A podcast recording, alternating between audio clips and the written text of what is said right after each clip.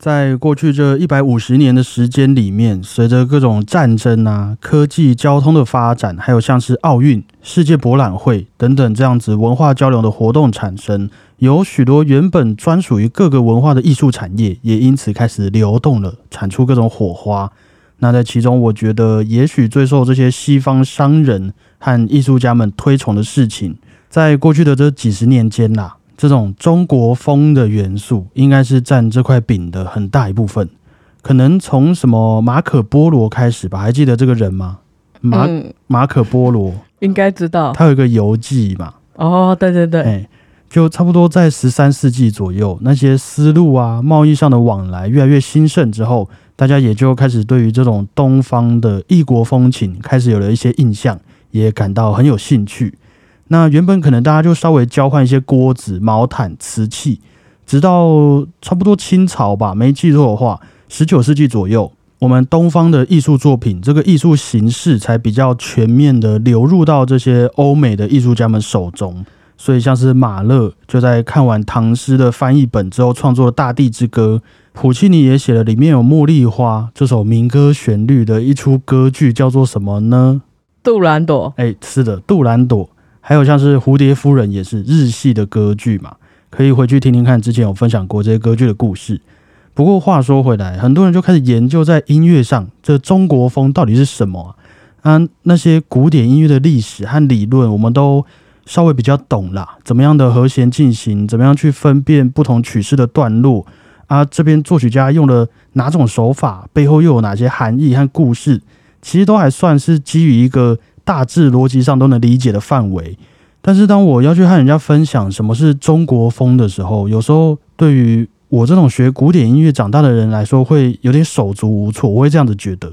以前我会蛮常就跟人家说，你可以去分析周杰伦就好了，他的这个《青花瓷》《千里之外》《七里香》都是很中国风的案例嘛。啊，歌词又那么棒，很多也都是五声音阶。可是我就有被问过说啊。你看哦，为什么小提琴和二胡他们的演奏方式都差不多，都是一只手按着弦，另外一只手拉琴嘛？那小提琴为什么都可以一个音一个音拉啊？二胡拉曲子就会嗯嗯嗯这样子，然后那个手看起来很像在打太极这样。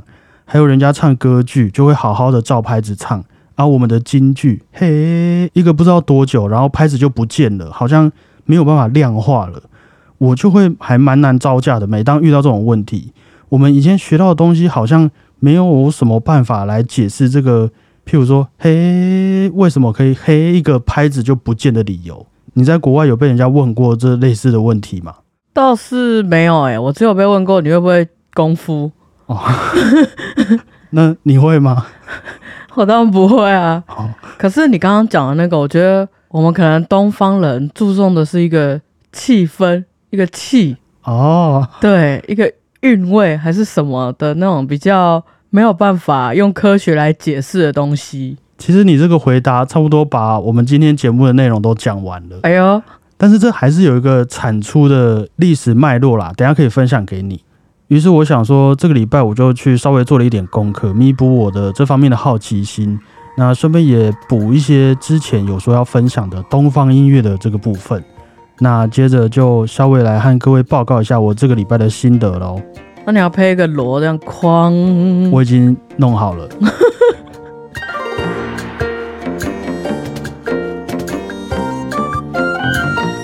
大家好，我是主持人小胖 Blue Tom。你要不要东方一点？我我这是一个台湾人，我要多东方。你刚刚你还讲你是 Blue Tom，你就太西洋啦。大家好，我是主持人蓝色汤姆，也是很洋派。大家好，我是果鹏。我这几天在找一些关于中国音乐史的资料的时候，有许多学者其实都不约而同的提到了一件事情，你要不要猜猜看？我们的历史上的一个伟人是真人吗？应该是吧。嗯，我们还有盖他的庙，孔子。孔子没有错，就是我们说的儒家思想的部分。好像我们要讲中国风是什么以前，就要先去理解。两千年前，孔子儒家思想他对于音乐的看法，因为这个有很大一部分是我们人文素养的根基啦，那也会导致后面艺术的走向嘛。然后我的一个理解啊，稍微用白话文来分享的话，大概孔子的其中一些意思是说，他非常明白音乐能够对于一个人以至一个社会、一个国家所能带来的美感教育和情感表达是非常非常深的。甚至一个人也能因为长期在体验这些艺术，潜移默化之中，他就能成为一个完整的、没有遗憾的人。那就因为这件事情是那么的重要，所以包含音乐在内的这些艺术啊，可以说是一种作为引导人们学习礼仪，进而优化社会的最强的手段。不算最强啊，就是一个很棒的手段。我觉得可以这样子想象，就是。法律上其实有规定，我们不能去打人嘛，随便打人就会被警察抓。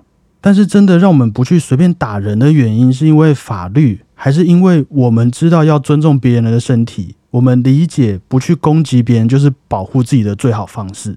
你自己觉得呢？在你身上，在我身上是后者啦。你是自己原本就不会去打人，而不是怕被抓去关。但是我觉得这两个是互相的。一个是你发自内心知道嘛，然后法律是再加一层来约束你，或是来保护你。嗯，对。可是其实这两件事情虽然说是互补啦，但是在我们自己的出发点上就有很大的不同嘛。你说一个政府，它可以很霸道的制定很多法律，说诶这个不行，那个不行，这是政治可以做到的事情。但是如果你是真的想要一个社会变得更安定，那音乐和艺术就会在这里发挥效用。让大家是真的理解你想要的方向，所以呢，这个可以，那个不行，或是你想要说是一种洗脑也可以啦。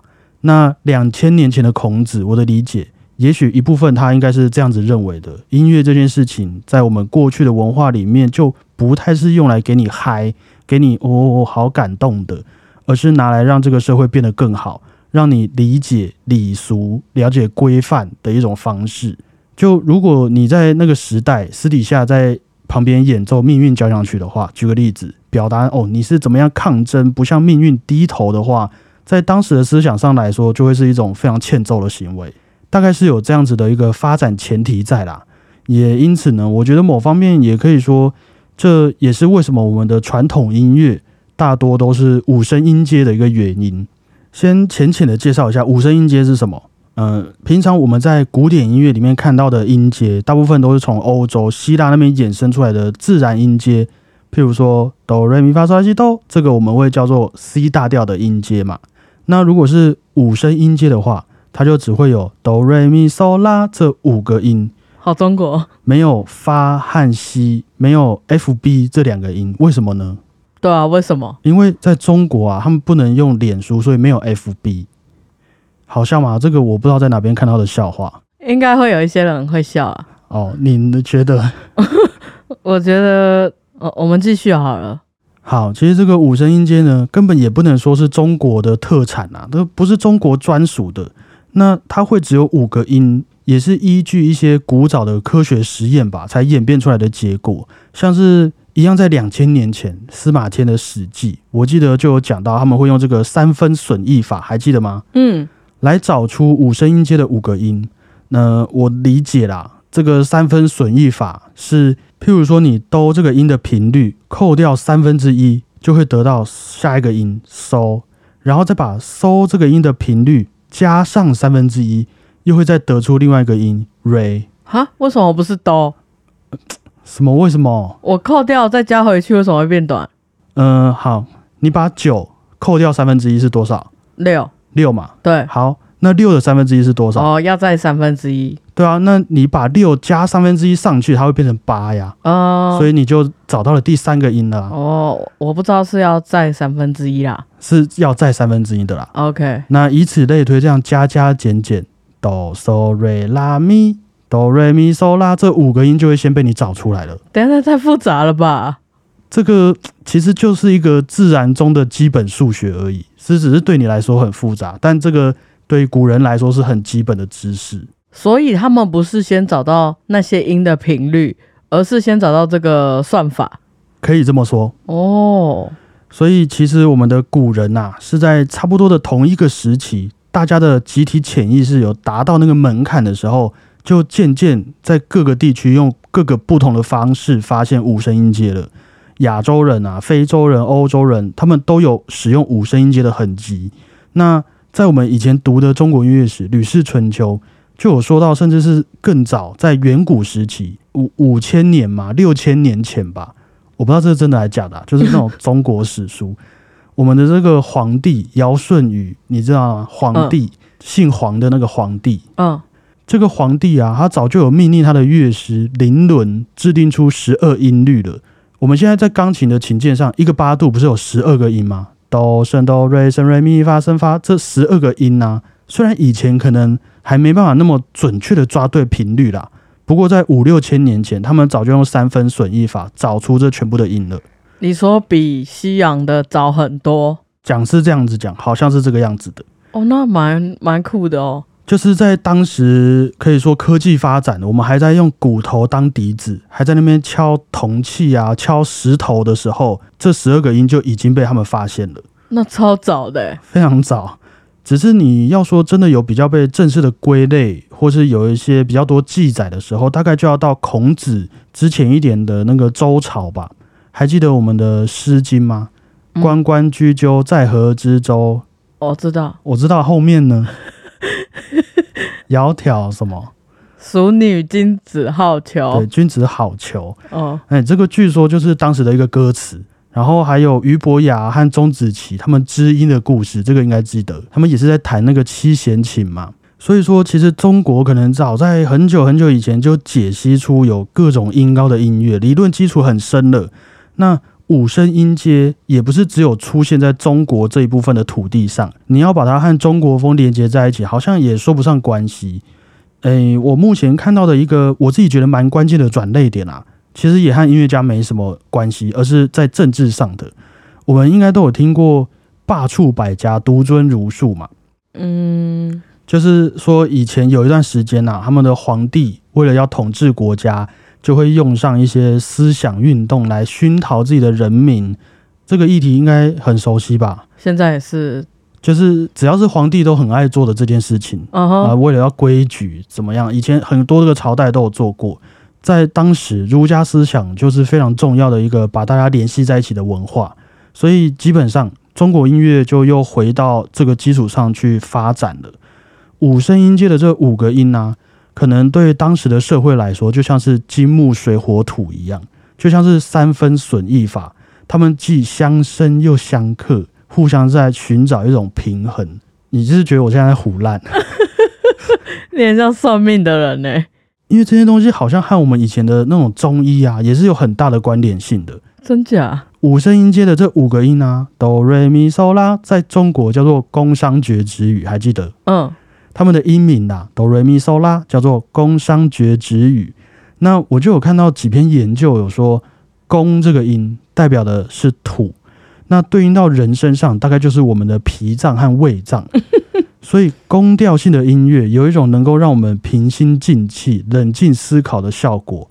因此呢，有许多庄严的宫廷音乐，大部分都会是宫调性的。哦，所以，比如说我脾脏不好，我就可以多听一点宫调性的音乐，有这个可能会让你气血顺畅一点。我觉得以前这种文化都跟身体有很大的关系。再举个例子啊，宫商角徵止这个音代表的是火。对应到我们身上的就是心脏的部分，所以指调性的音乐可以让我们血液畅通、集中精神。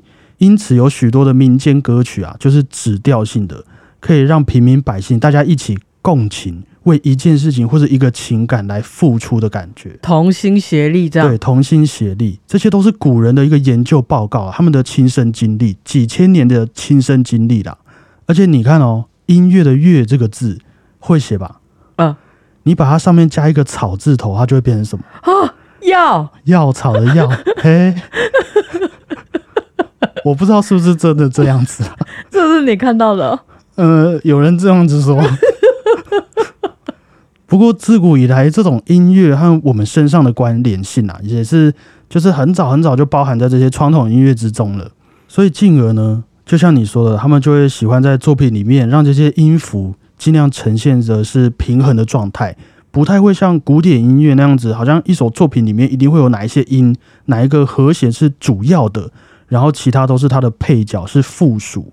而且你拿掉了发和西这两个音，剩下哆、瑞、咪、嗦、拉的五声音阶啊，其实在和声上，你在作曲的时候，就几乎也是完全不会遇到那种我们听了会感到不和谐的小二度、七度，还有增四度和减五度的这些音程哦，就整个不见了，那些不和谐的元素不见了，所以发和西也被他们视为那种偏音呐，容易造成晃动的音响。就算是出现在一些七一音阶的音乐里面，他们也有七个音的音乐，那法汉西也不太会被放在一些重音。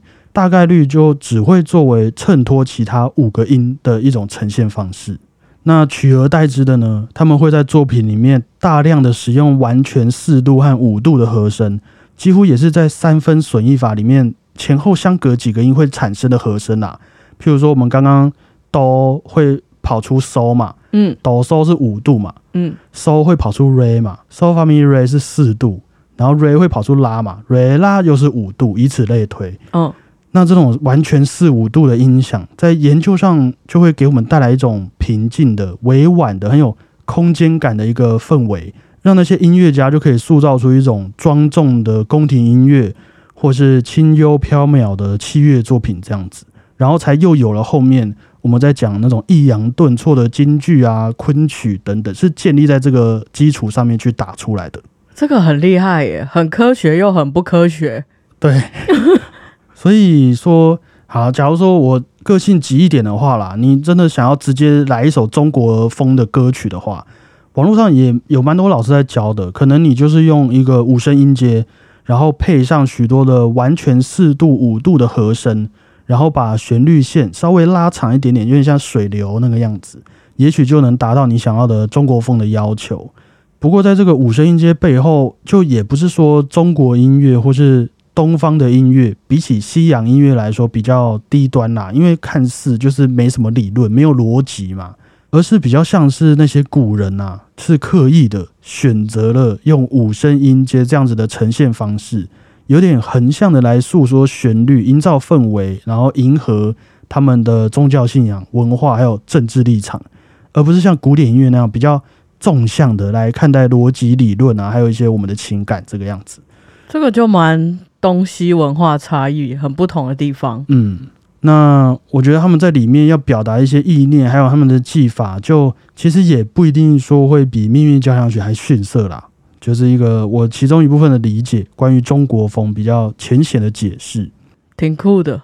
所以你看，就很能体会说，我们之前音乐周报不是一直讲文化大革命嘛？嗯，就他们要赶走资本主义那些东西，于是就一起禁止了所有国外的事物，包括古典音乐。那很多音乐家都在那一段时期被迫害，乐器被砸掉啊，乐谱被丢掉。就你从这些历史看来，这些建构了那么久的规矩和思想，其实是。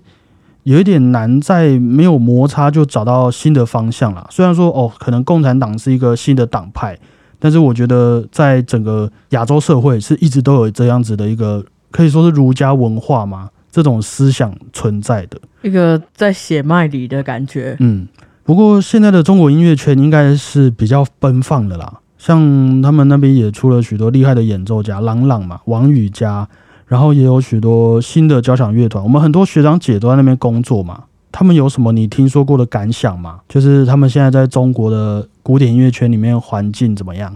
我觉得他们在那边就像一般人在交响乐团里面一样啊，他不会刻意很偏哪一边。可是我在这可能这十年内，发现在世界上各大的音乐比赛啊，不管是器乐还是什么，很多都有就是中国音乐嘞。越来越多了，对，应该说亚洲音乐的作品，对亚洲音乐的作品，当做比赛的指定曲之类的。嗯，对啊，我觉得这样子比较健康啦。不过也是就走着看啦，就是希望站在这个听音乐人的角度，到最后我们可以留下一些的是有意义的这种曾经的中国哲学啊、中国音乐理论啊，然后把一些比较没营养的枷锁给拿掉。说不定我们就比较有机会可以看到新的中国风的音乐崛起了，也许还需要一段时间摩擦了。我想，哎，有人说杜兰朵是中国的吗？